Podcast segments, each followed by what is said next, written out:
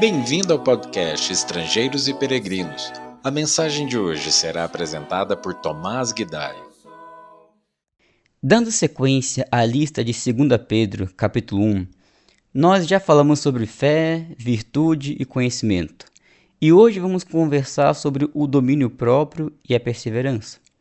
Pedro escreveu em 2 Pedro 1,6: Associai com o conhecimento o domínio próprio. Domínio próprio, assim como as demais coisas que já falamos dessa lista, é igualmente essencial para o cristão. Jesus disse que quem quiser segui-lo deveria negar a si mesmo e tomar sua cruz dia após dia, lá em Lucas 9, 23. Isso exige claramente ter domínio sobre o seu corpo e sobre os seus desejos todos os dias. Paulo, em outras palavras, escreveu sobre a necessidade de mortificar os feitos do corpo, em Romanos 8,13, o que é outra forma de dizer que devemos dominar os desejos do nosso corpo em vez de sermos dominados por eles.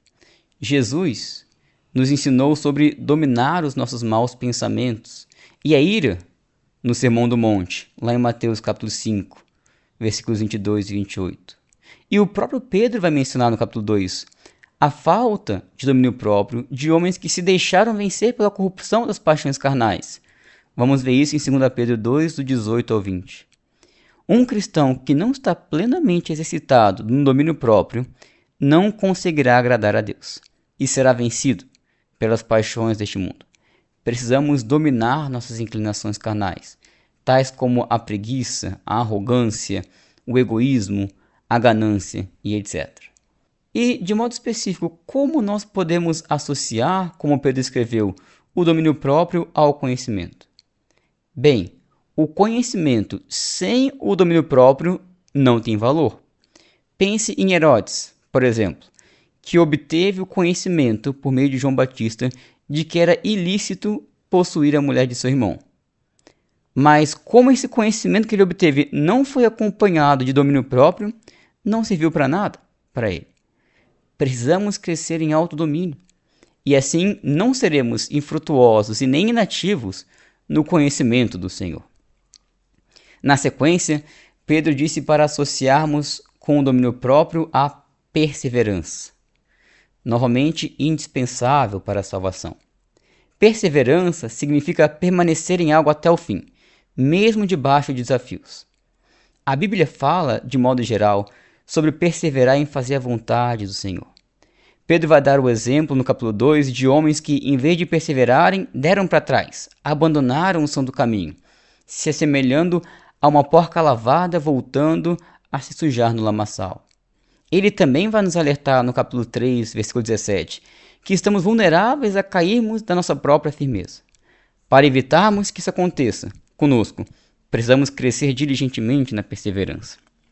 E além de enxergarmos a perseverança como algo mais geral, concernente a uma vida inteira e a salvação, podemos pensar na importância da perseverança num cenário mais específico do dia a dia. É difícil, por exemplo, perseverar dia após dia na prática do amor, em servir nas mínimas coisas dentro de casa, em ser paciente com as pessoas. Mas nós precisamos perseverar cada vez mais, em crescer nesses elementos, pois desta forma não tropeçaremos e teremos a nossa salvação confirmada. E como podemos fazer a associação que Pedro fez da perseverança com o domínio próprio? Novamente, o domínio próprio só tem efeito se for acompanhado da perseverança. Dominar os nossos desejos por um instante, por alguns dias, e não ir até o fim, não vai nos servir de nada. O domínio próprio deve ser suprido com uma intensa perseverança para ter efeito domínio próprio e perseverança. Sem estas coisas, não alcançaremos o Senhor. Vamos perseverar ao longo do dia em manter o domínio sobre nossas próprias paixões e desejos, para assim agradarmos o Senhor. Obrigado por nos acompanhar nessa jornada pelas Escrituras. Volte amanhã para ouvir mais uma mensagem do podcast Estrangeiros e Peregrinos.